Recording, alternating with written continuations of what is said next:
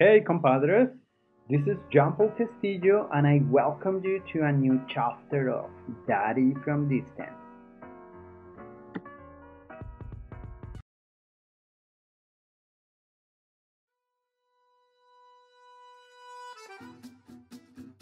Good afternoon, morning, or night to everyone. Um, this is Jean Paul Castillo, and I am so happy to have uh, today First of all, because this is going to be my first English episode, which is um, exciting.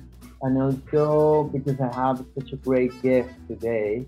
And I would like to welcome uh, Teniola, who I met uh, randomly working in Australia. Uh, we basically got along, not just because um, we both feel that we are vibing in the same way, but also because we've been through some similar situation.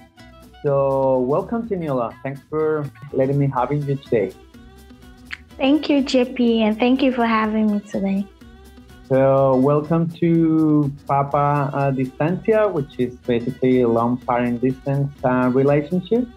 And mm-hmm. thanks for uh, let us understand your story, what you went through. Well, Penny, I know that you spent two years in Australia but also, um, I would like to start by asking you why did you decide to come to Australia in the first place? And how did that process work for you? Okay, thank you very much, JP. Um, so, um, I've been working for about nine years, and um, at my workplace, there was um, uh, an announcement from our HR department that there was an opportunity for people to get a scholarship in Australia. Um, so I just put in my application and then I was lucky. wow. and of course, it was hard work also. So um, I was able to get the scholarship. Um, actually, from the beginning, I was a bit reluctant before even applying for the scholarship because um, I know that Australia is so is so far away from from Nigeria.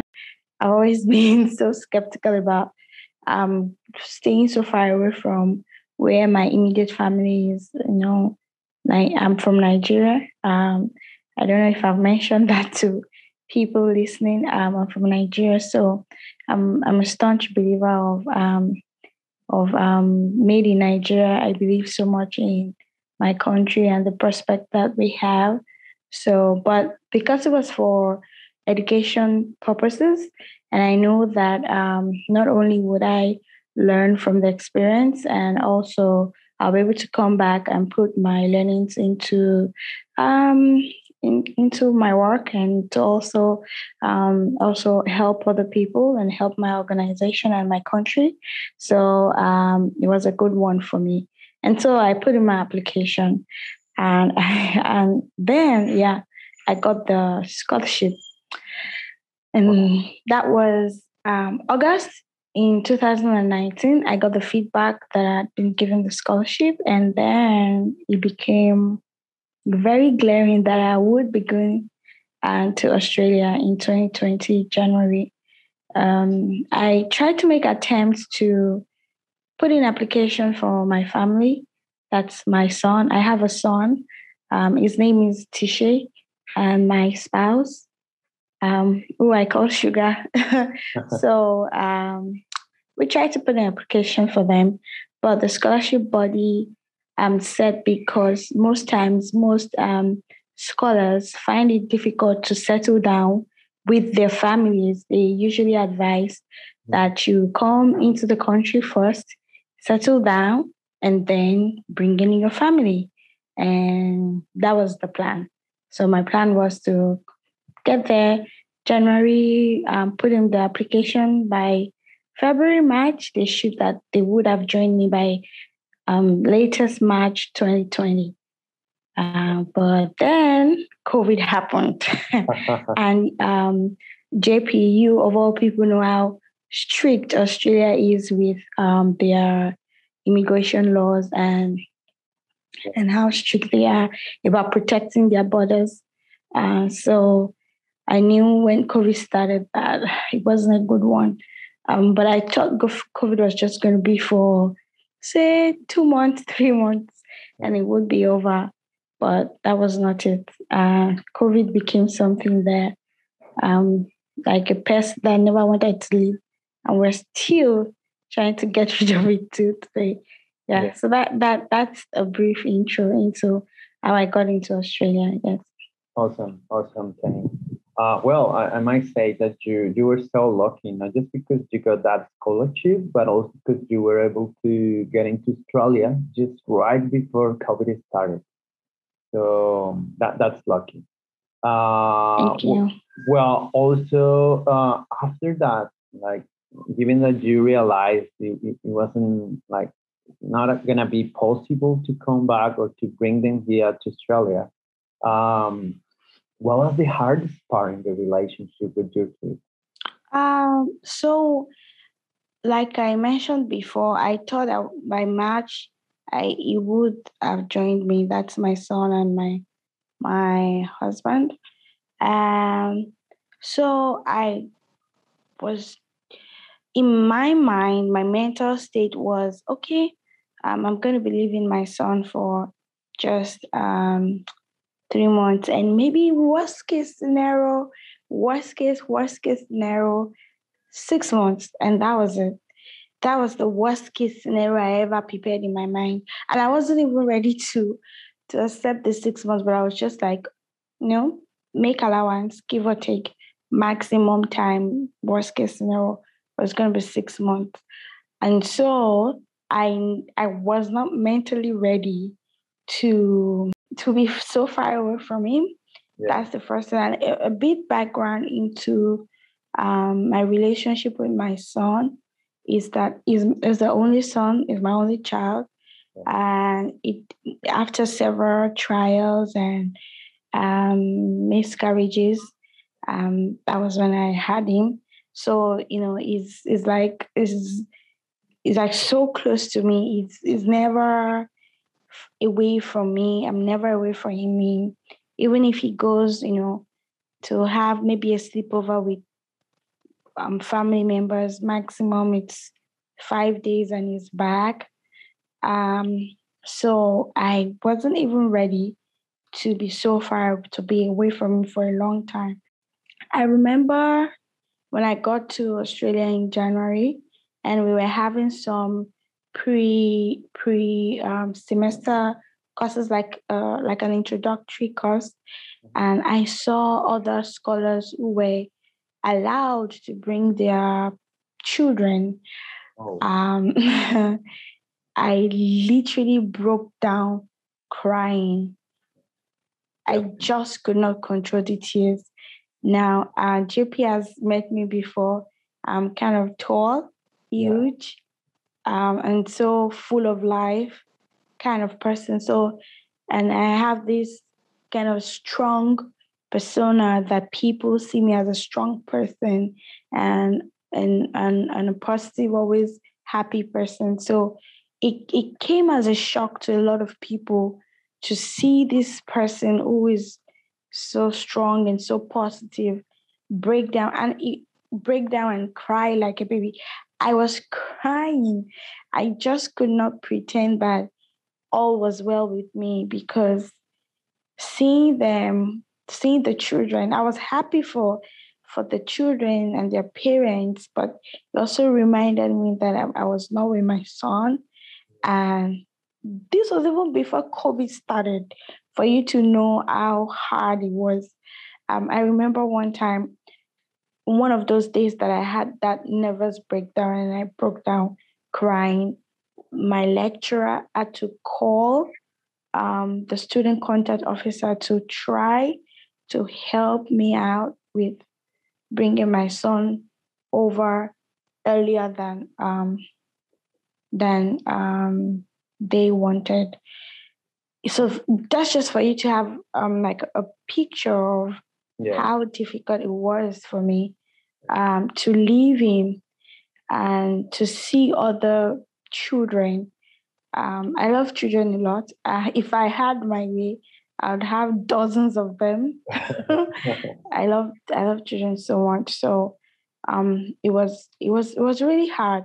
Oh. But never in those times, never in my wildest imagination did I think that you would never join me yeah. in Australia. Oh. Never. I, I, and I think looking back retrospectively, I think it was a good thing that I didn't know that because yeah. I think I would have stopped the scholarship if I if I knew that was even going to happen, I would have stopped it and I, I would have gone home because I um um I cherish my family so much.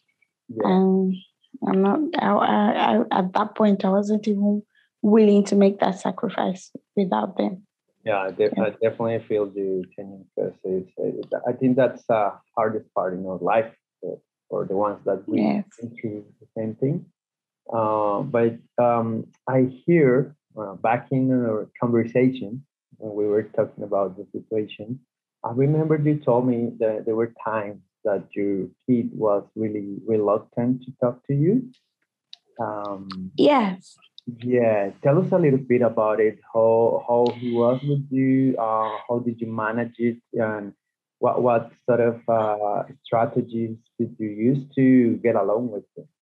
Okay, so I left my son when he was two plus. He wasn't up to three. Um, in my mind, he was just a baby and didn't know anything happening. But um, I think I was just uh, being naive and not sensitive enough because I remember that even though he was just two, that morning when I was going to the airport, he I, I woke up like 3 a.m. He was awake, which oh. is unlike him. He is someone who sleeps late and wakes up late. So um, that's his routine. But this particular day, he woke up very early. And because the plan was that I was going to go to the airport and and then maybe you wake up and not see me, and then I'll just call and say, "Oh, mommy will be back," or "You'll be joining mommy soon," something like that. But he was so sensitive. He insisted and said he was going to follow me to the airport. Um, but he's very close to his father, so um, his father was able to pacify him when I was leaving. Like it was just uh, like it was just another day when he's out with dad and mom, you know, has to go on her own to somewhere else. Mm-hmm. Um, so that was one of the that's that that's the biggest mistake you can ever do too. Even if it's a one year old child, even if it's a six month old child, you should talk to them.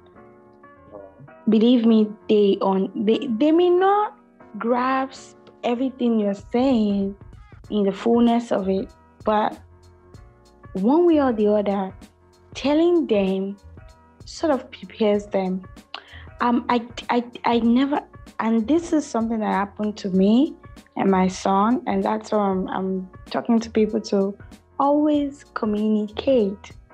Nobody is too small to communicate to. Nobody is too small. Nobody is too dumb. Nobody is too, um, um, sorry for the use of that word, but no one is too um, old or unintelligent to talk to to yeah. communicate with, it's important that you communicate.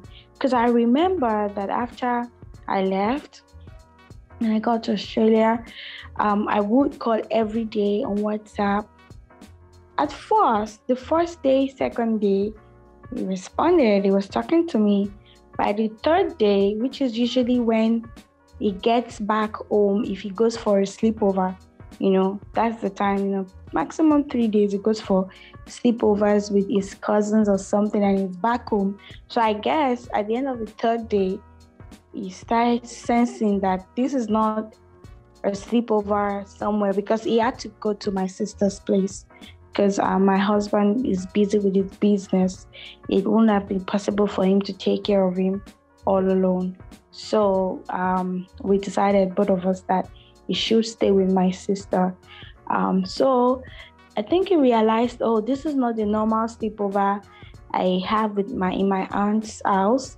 So when I call, it would not when my sister says, "Oh, your mom is calling," say, "Hello, Tisha, how are you?" Never responds. Oh. But when my sister talks to him, he responds. So if I say, Tisha, what are you watching? He would not say anything. He would not even look into the camera. Wow. Sometimes he would cry and say he doesn't want to see me.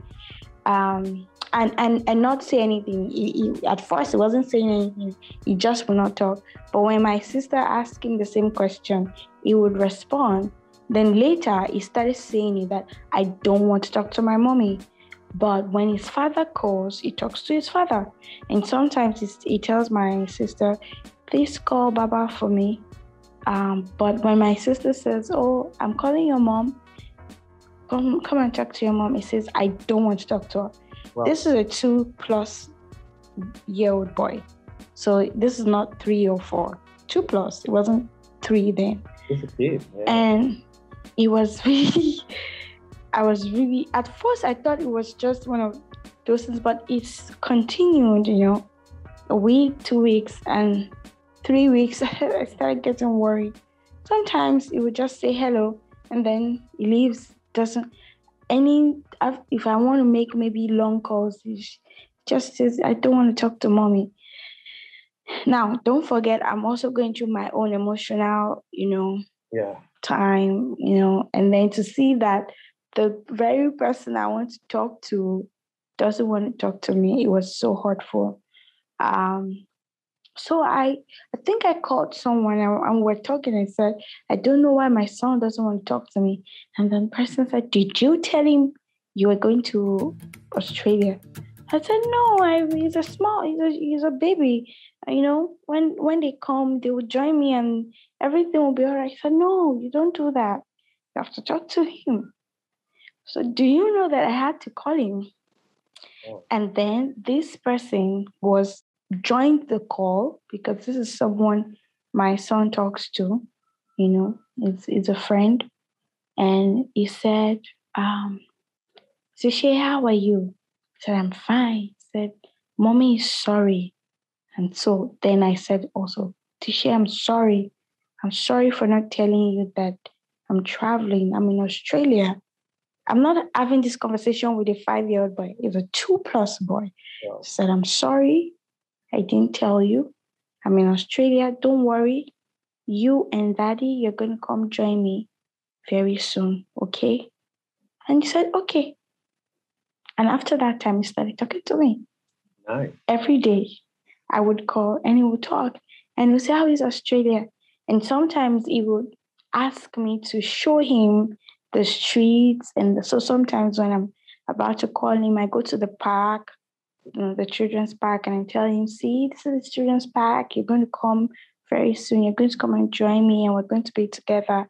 And also, most times I try to make sure when I'm making such calls, I'm also calling my husband. So it's a three way call. Um, he's there, my husband is also on the phone. So we're talking as a family and say, okay, you and daddy, you're going to come join me very soon, you know. And so that was how the relationship, you know, um, the the conversation got better.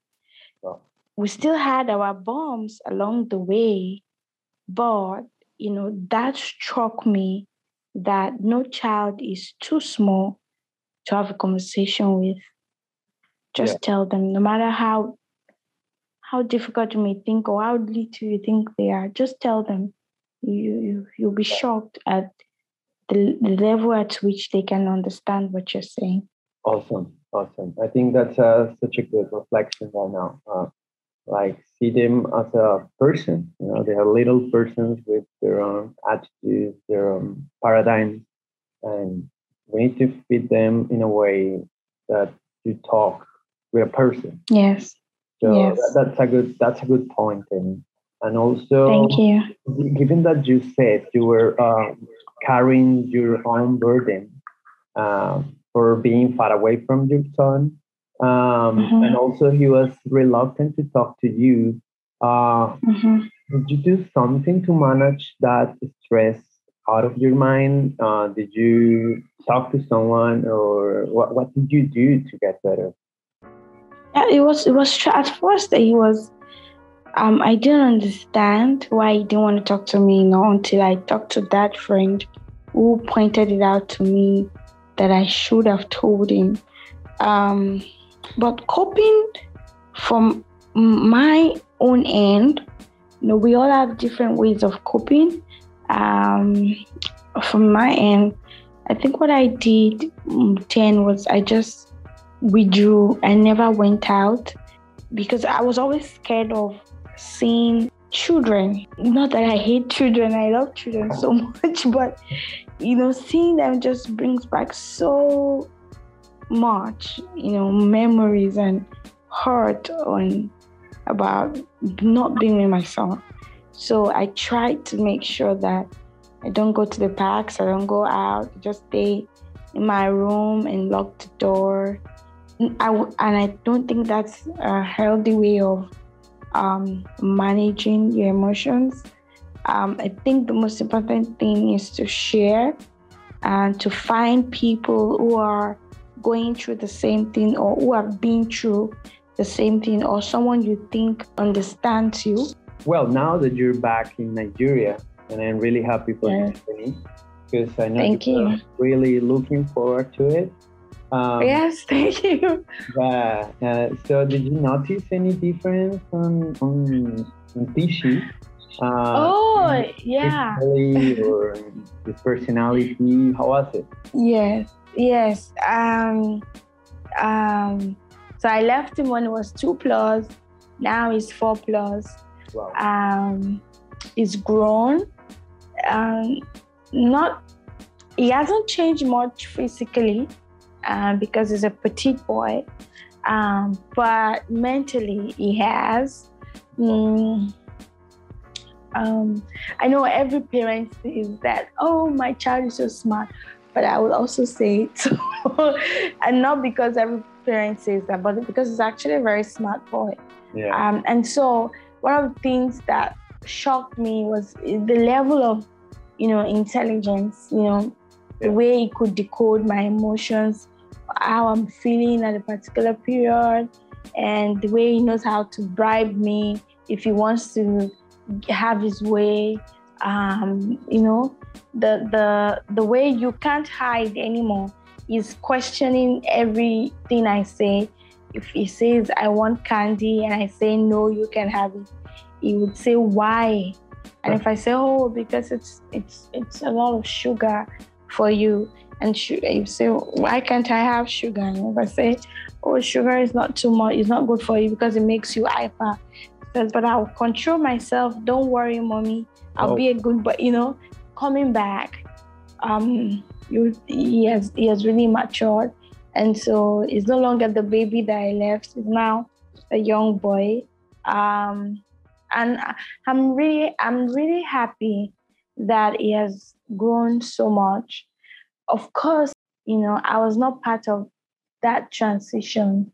Even though I was talking to him every day on phone, and sometimes my sister would tell me all the shocking things he says and the funny things he says. And sometimes he says them when I'm also on the phone. But I remember, I remember feeling, um, feeling sad. I remember one day I was different times. I would feel sad because I felt like I was missing out of my son's life, you know, the way he's transitioning, the way he's he's um yeah, you know, yeah. is developing and growing. Even though I'm seeing him every day on the phone, but you know, it's not like being there with him 24 hours and enjoying all the you know all the surprising things that they usually say. Yes, I appreciated the fact that um I'm doing this for him I'm doing for myself.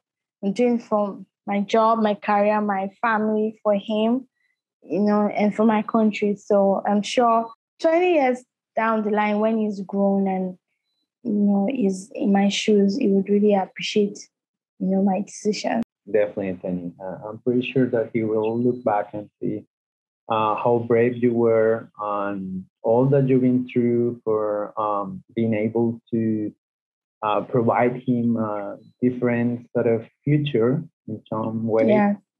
Um, I'm pretty yeah. sure that it will happen.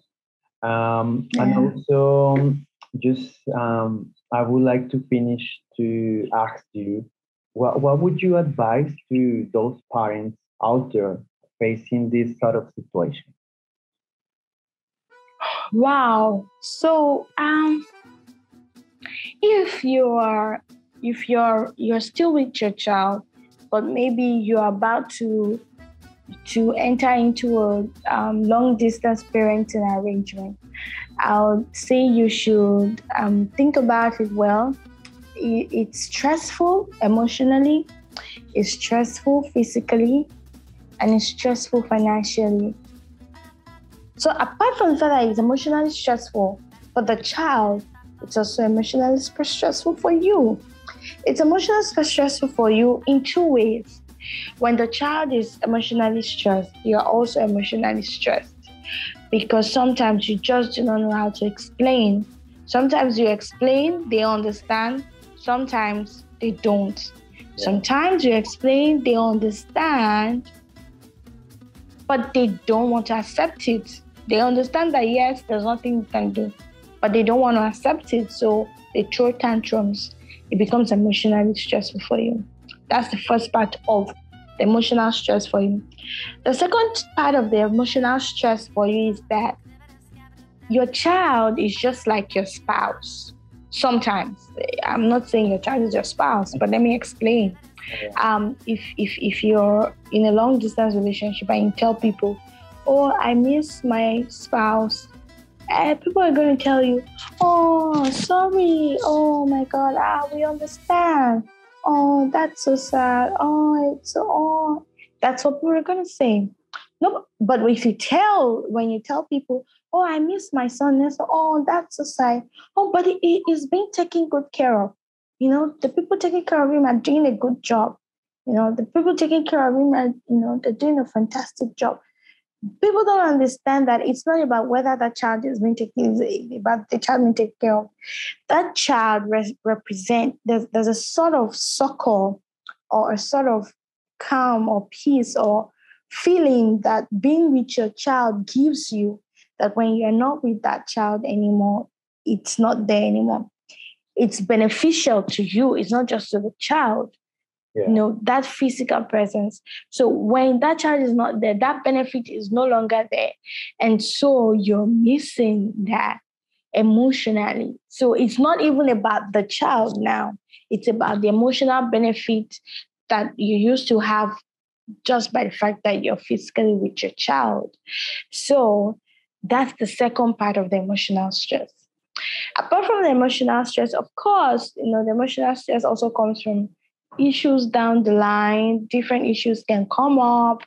Um, and, and it has to do with sometimes the person taking care of the child. If your spouse is the one taking care of the child, it has its own stress also because sometimes your spouse can be so stressed out it affects even your relationship with them oh. because i have a friend i had a friend whose husband was the one taking care of um, the children, and it, it sort of affected the relationship because you know the tables are turned, and so there was so much stress on the other partner to take care of the children, and you know something that two parents you know do as turned to one parent's responsibility. It stresses that part, that particular spouse and then it sort of puts an emotional strain on even the relationship between two couples um, between couples. I mean, so um, that that's another emotional strain. Another aspect of emotional strain is when the person caring for the child is maybe an ex-wife, an ex-girlfriend, you know, somebody that um, you guys are no longer having a romantic relationship anymore. Yeah. Uh, and if this person is not understanding, um, or this person doesn't like you anymore you know it can be that that that can be extremely stressful. Because um they're not you know it if you have a peaceful ex oh you guys have parted ways. You both understand it's not going to work and you've parted ways. It's cool because the person doesn't hate you. The person understands that your things just didn't work. So the person is not going to go out of their way to stress you but if that person an ex who doesn't understand or who feels like you have cheated her or you have cheated him or you have you know neglected him or abandoned him or her it's going to be stressful because some of them will make your life a living hell. Um, they will not go out of their way to um, to make it easy for you and the child. And sometimes some of them can even try to influence the child negatively um, or your relationship with the child negatively so that has its own emotional stress itself Oh. Um, then for the physical stress, um, the, that has to do with time difference. Um, the fact that you're running your house wherever you are. For example, if you're in Australia, you're running that aspect of your life, but you're also running another aspect of your life in another country. Because the fact that your family is still there or your child is still there, there is a life that you have there you know, you it's like there's a part of you that is still there. You have not fully migrated. You know, that's how I see it anyway. I mean, you know, as Africans, we are no, very no. family oriented as Africans. So I definitely um, feel you. I definitely feel you. Kenny. Yeah. So um, that's the physical aspect. All right. So it's going to stress. You know, you're you're running. It's like you're running two lives. Yeah. You know, concurrently. And then if there's so much time difference, that's another stress. Like I said, Australia is 10 hours ahead. I had to be awake all night and then I will sleep during the day, but I cannot sleep fully during the day because people in Australia will be calling you. They don't understand why. You know, there was one time uh, my friends were always like, if you want to talk to Jenny, call her midnight. She's always up midnight, but she sleeps during the day. You know, not a lot of people will not understand why you're sleeping during the day. It's just because I'm trying to make time, you know, at night for my son. Um, now imagine if I were working during the day. I was just lucky that I was on scholarship, so I had no financial pressure to work. You know, imagine if I was I was self-funding myself. Um, I would have to be awake midnight and still be awake for the job. So I, I count myself a great deal lucky um, that I was on that scholarship. Um, that's the physical stress. Um, the, the the third one, which is the financial aspect, you know, ties to the fact that you're running two lives. So if it's your spouse, it's it's easier. If your spouse is the carer, it's easier because you guys have a family budget, so everything is run you know you know together. But if if your child is with a carer or maybe um, an ex who is not understanding it can be very stressful. I'll, I'll give you an example. My my sister who took care of my son she lives in a studio apartment. She used to live in a studio apartment by herself but because my son had to go there studio apartment was too small. You know, children need that space to run around and be children. Um, so after some time, I told her, you know, you can't st- you can't keep staying in the studio. It's too small for you and my son because he's a boy. He wants to run around. You know, he started being cranky and was always saying he wanted to go out to play. So I said, okay, you know what? Maybe you should get a two bedroom. Now, she if if if my son was not with her, she wouldn't have to take the two bedroom, right? Mm-hmm. So I had to, you know, do courtesy, you know, out of courtesy to make sure I pay for the differential between what she would have paid for the studio and what she had to pay for a two bedroom. And that was what I did. That's one aspect. Another aspect is for some of us in developing countries like Nigeria, where the internet service is expensive, the person who is making the call, you know, is buying a lot of data data to make those calls. Sometimes you may have to fund their phones to make sure there is data so you can talk to your child. So that's that's part of the financial stress, you know. And also sometimes some of those carers also, if they're not okay, um, if they're cranky, um, they're going to put it out on your child.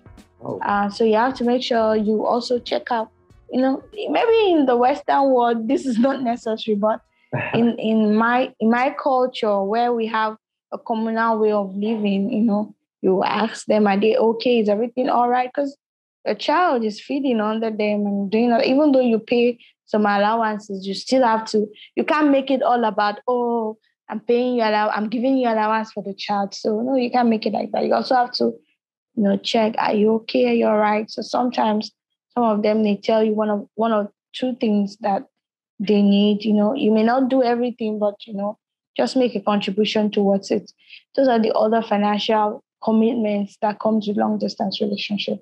So if anybody that is not doing that, that has not started but is about to start um, a long distance parenting, that the person has to consider all these factors and really think about it. But if you're already in one already, uh, what our advice is, it is important to have a good relationship with the carer of your child. That's the most important thing if you're writing in the long distance parenting um, arrangement, it is important that you have a good relationship with whoever is taking care of your child, your child's carer. It could be your spouse, it could be an ex, it could be a family member. It is very important that you have good relationship with them. Because if they are not in the right frame of mind, or if they're not, if you don't have a good relationship with them, and it's going to affect your ability to talk to your child because um, if they're always fighting with you, they probably don't want to talk to you. If they don't want to talk to you, they may not pick your call. And if they don't pick your call, you may not be able to talk to your child. So it's important that you have a good relationship with them. And no matter how hard it is, for some it may be easy, for some it may be hard. Some people can be very nasty um, it's it's important that you make all effort to make sure that you have a good relationship with them. Another thing, if you're in long distance relationship, um, the, um, parenting arrangement with your child, let your child know that they are still a priority for you and that you are still very much interested in their lives. A lot of mistakes that people make is sometimes they assume like, oh, I mean, I'm I'm traveling out or I'm outside the country because I'm trying to look for greener pastures so that my son can be okay or so that my child can be have a good future. And so they in their mind they're like, I'm doing this for my child. So this child should, you know, you know, it doesn't matter what happens now. As long as I, I get that I, I get that good future for him. That is what matters. It, and, and that's a big lie because um, Uh, the pursuit of happiness is continuous. And, and happiness is never, there's never a destination, right? There's never an arrival time, you know. You're always constantly going to be looking for that future. What if getting in that future you want is going to happen in the next 15 years? you're going to lose 15 years of friendship, of relationship with your child. So it is important that you call as often as possible. Sometimes you can call, and like the case of my son, they don't talk to you. Just still still call. If they call, if you call them and maybe they're busy with the video game and like, oh, I don't want to talk now. Okay, I know you're busy. I'll call you back, you know, in the evening or in 10 hours time. Call in that 10 hours time if they're still putting up an attitude, give them some time off and say, okay, I'll call you in two days. Call in two days. If you say, I'll call in three days, call in three days. Be very consistent.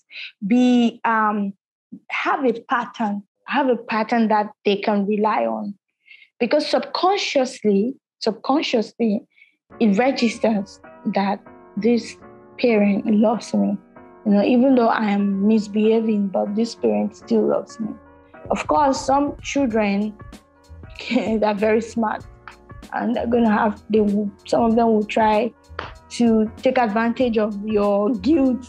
Be firm, be firm with them. Because I remember one day I called my son, I think he wanted a particular thing, and and the my sister said he couldn't have it and they called me and into him he felt if he should call me i would say he should have it And so he called me and he said, No, you can't have it. And then next thing he said was, You don't love me. Oh. You don't, I, I mean, yes, this is a three. At, at that time, it was three. Said, You don't love me. I was like, How can you say, I don't love you? I love you so much. So it, it took me time to realize that he was just trying to manipulate me to get give him what he wanted, you know. So, you know, that's a three year old child. How much more, you know, if you have a 10 year old or 11 year old? Well, I, I, would say that I take from this um, episode um, communication is based on everything. That, that's first one. Uh, second one, yes. uh, we all need to cope up with um, all this uh, emotional pressure, financial pressure, and whatever that is coming up to our path. Uh, we need to deal with it. Otherwise, it will, uh, from one way to another, it will affect our relationship with ourselves. And I'm really glad that you were able to break down all this information. Which, you know, it was Thank you. nurturing uh, time for all of us, all of the parents that are far away from their sons. Uh, definitely, it's going to be so useful this information from for the ones that are planning to do on the ones that are already in this situation, this tough spot, not just because we are far away, but also because this is a COVID uh, situation and we don't know for sure how long it's gonna last. So yeah. thank you very much, Tenny, for all this time. Thank you, JP, for having me. And I'm really glad that you're back in Nigeria, having fun. Thank you so much. And recovering all this time that you haven't been able to be with him physically. I know you were there with your soul and your love. So Thank thanks you. a lot, Penny. Thank you. Thank you so much, JP. Thank you very much for uh, listening to until this part and have a great day.